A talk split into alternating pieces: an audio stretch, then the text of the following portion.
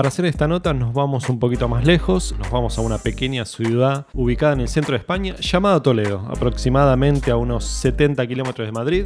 Esta pequeña y maravillosa ciudad, aparte de sus calles estrechas, nos ofrece un encanto único. Ahí fue donde conocí personalmente al italiano Andrea Bosco, que se instaló hace un par de años en un pequeño local de la Plaza Magdalena y desde entonces su objetivo ha sido darle vida al buen café.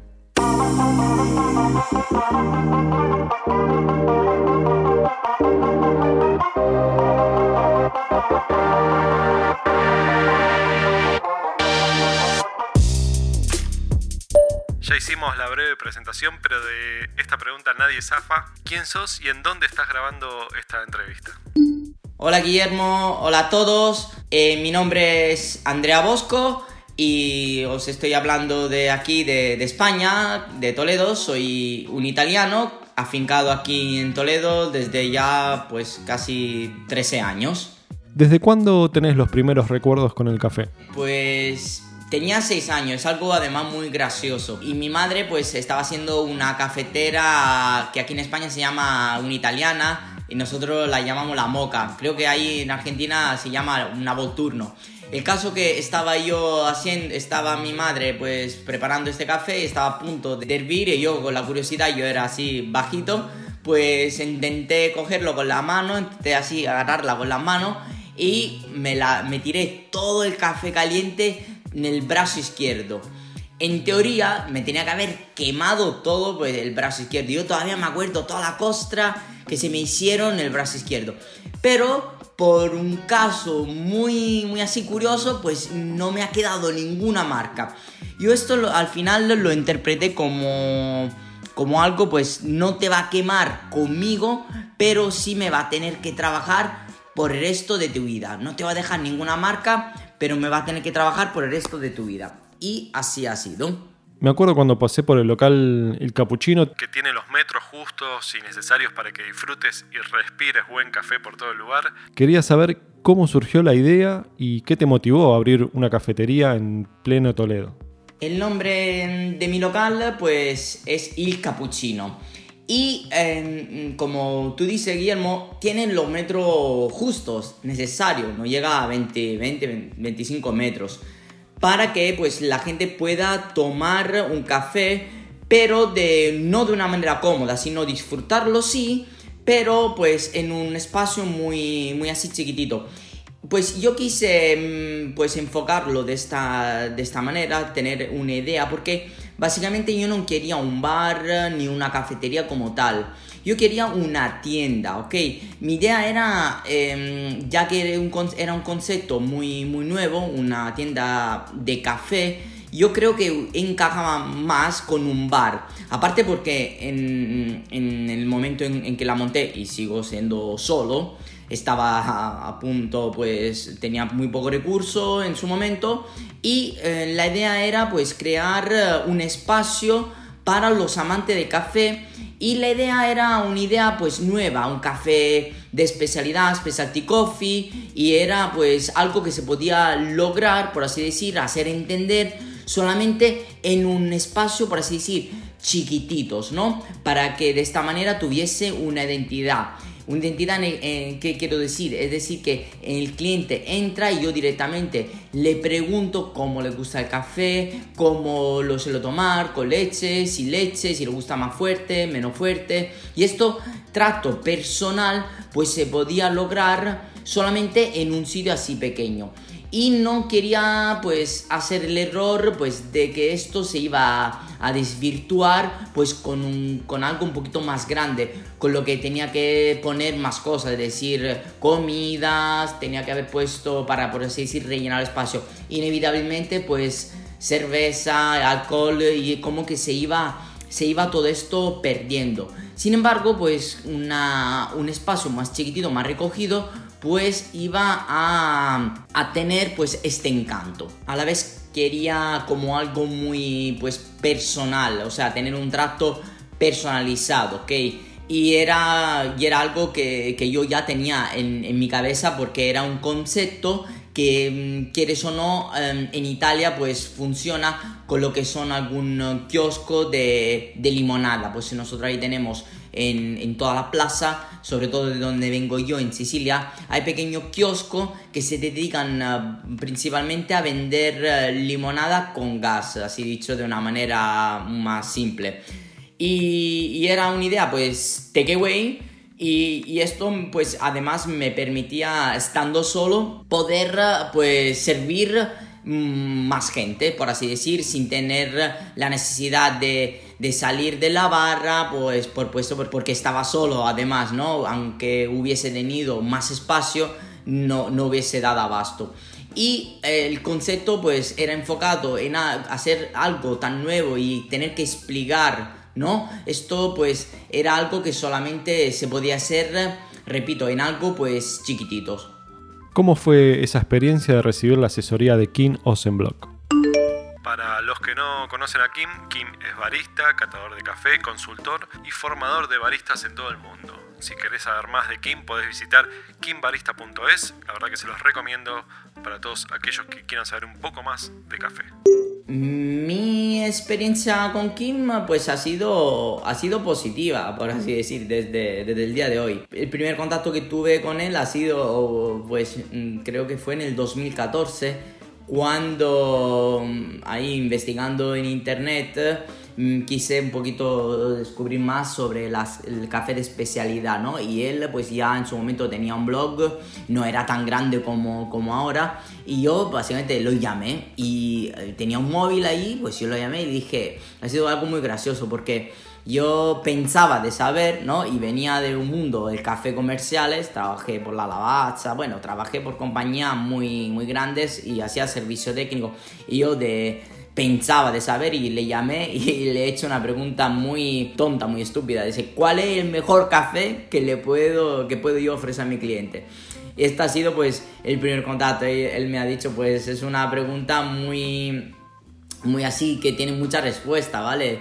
Así no es fácil así responder de todos los cafés, pues obviamente son buenos y bueno, luego en el tiempo entendí lo que quería decir. Así que mi, mi primer contacto con él ha sido pues el hecho de llamarle. Luego más adelante pues me apunté, me apunté a varios a cursos que él eh, hacía online hasta llegar a, una asesoría pues personal. Eh, tres días intensos y además ahí he conseguido sacarme el título de de la Specialty Coffee Association, la SCA, como barista profesional, mm, pues gracias a un curso que hice en, su aula de formación en Barcelona, aquí en España, pues ya estamos, pues en, ya somos muy, muy amigos. ¿Qué café estás utilizando actualmente y si tenés algún café que te cope más? Ahora mismo, pues a mí, mm, yo básicamente en mi tienda de café eh, suelo trabajar con, con diferentes orígenes, eh, dependiendo si se toma con leche, voy a utilizar pues un café de Centroamérica, un café pues o de Brasil o café que pienso que se quede mejor tomándolo con leche. Y como tengo varios molinos también, pues tengo café, por ejemplo, de África. Básicamente a mí me gustan mucho, lo tiro más por los cafés africanos y algún café de Centroamérica, que por ejemplo Costa Rica. Pero a mí no me gusta tener un café favorito, a mí me gusta todos los cafés, básicamente porque yo lo tomo solo y dependiendo cuál es el método que vaya utilizando, pues me va a gustar, me va a gustar uno o otro. ¿Cuál es tu método preferido para hacer café? Y si tenés alguna receta para que podamos replicarla y hacerlo en nuestras casas, sería genial. Mi método favorito pues son todos los eh, lo que es el filtrado, el café, el café de filtro, V60 y, Aeropress. Y claro, dependiendo del café, voy, mm, como ya te he dicho, los cafés africanos son mis favoritos.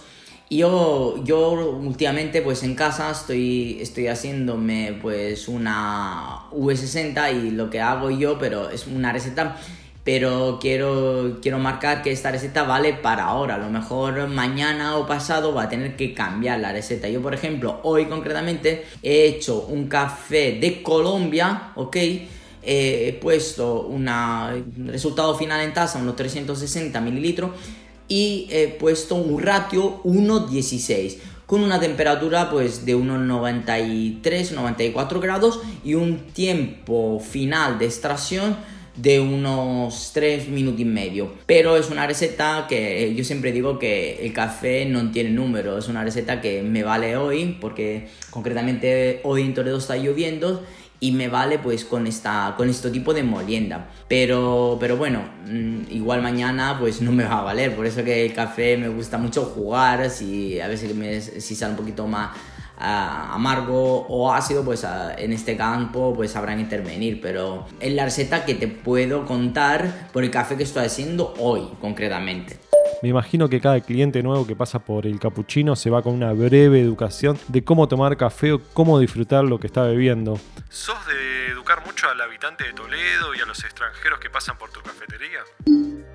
Efectivamente, Guillermo. A mí me gusta mucho, pues, educar, pues, yo quiero decirlo de otra manera. Yo lo, me, gusta mucho que la gente sepa más bien lo que se está tomando. Y como es un, como te estaba comentando en la pregunta anterior, es una tienda chiquititas, el, trato con el cliente es fundamental para que pues la gente vea cuáles son la propiedad de, una taza perfectamente extraída de, de, la máquina en el caso le estoy haciendo un expreso.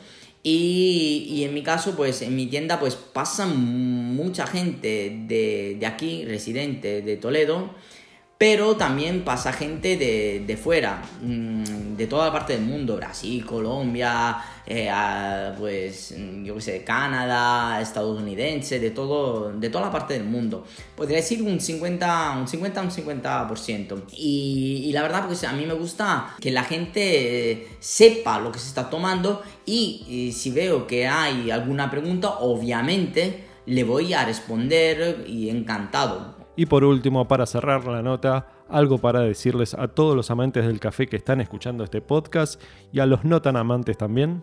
A mí pues me gustaría pues decir una cosa básicamente muy concreta, que es mi filosofía en lo que hago. Decirle a la gente que aunque le gusta café pero no son expertos, cómo poder entender si entrando en un sitio que no conoce obviamente, vas a tener una experiencia y vas a tomar un buen café. Hay básicamente 3-4 elementos que la gente puede ver a la hora de que entra a un establecimiento, que se lleve una buena experiencia sensorial, aunque no entiendan de café, pero por lo menos que el café le sepa, sepa bien. Y es básicamente, el, primero es el quien te atiende detrás de la barra, lo que es el barista, esta figura fundamental, que a punto le pregunte qué café tienes, ¿no? Y independiente si sabe o no responderle, pues esto es la, primera. La segunda, pues que le sepa decir eh, la origen del café y cuándo y dónde se ha tostado y que café, pues independientemente si lo toma con leche o no, que pues, pues que haya un diálogo. Eso es el, eh, el, primer elemento. Luego hay otro, otro que son, por ejemplo, como la limpieza, que se fije en la, en la limpieza de la máquina de café, porque por ejemplo, la lanza que no sea, por así decir, sucia, ¿no? De, de leche, de lo que es el vaporizador, ¿no? La, y esto es una, un elemento fundamental, así como la disposición de la taza que están encima de la cafetera. Y luego los molinos o molinillo, hay gente que le llama molino o molinillo. Y si ve pues que la tolva, ahí el, donde se recoge el café, está sucio o limpio. Y de ahí se ve básicamente el interés que la persona tiene de que, de que todo esté ordenado y sobre todo pues lo que es el orden en general, ¿no? Y de allí pues también vas a entender si, si va a tomar o no un buen café. Obviamente eh, que café lo muela al momento. Ahora que lo pesa, porque también es fundamental, hablando también de café de especialidad, que café se pese si el café, pues el, barista, tú ves que lo está pesando, lo pesa tanto antes que durante la extracción, da igual que lo haga en una máquina expreso o lo haga en un otro tipo de, de máquina, ¿no? Pero que siempre pese el café. Y básicamente, aunque no entienda lo que es, pero que vea esta actitud, tiene una buena probabilidad de tomarte un buen café. Luego, obviamente, yo os envido a visitar eh, mi canal de Instagram, en Facebook y Capuchino Toledo. Así escrito, el Capuchino doble P y doble C. ¿Por qué? Porque también ahí hago pequeño vídeo, foto y, nada, resuelvo alguna duda, lo que son, eh, lo que son los mitos o los falsos mitos ah, sobre lo que es este maravilloso mundo del café.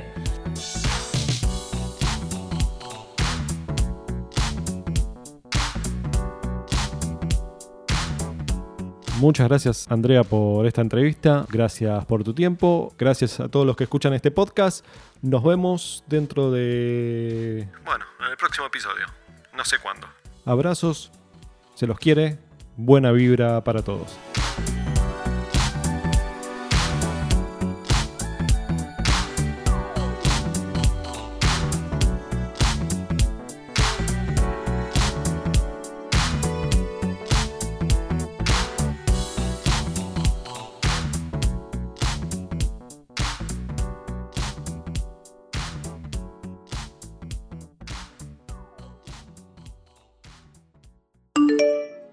Bloom Podcast. Bloom, Podcast.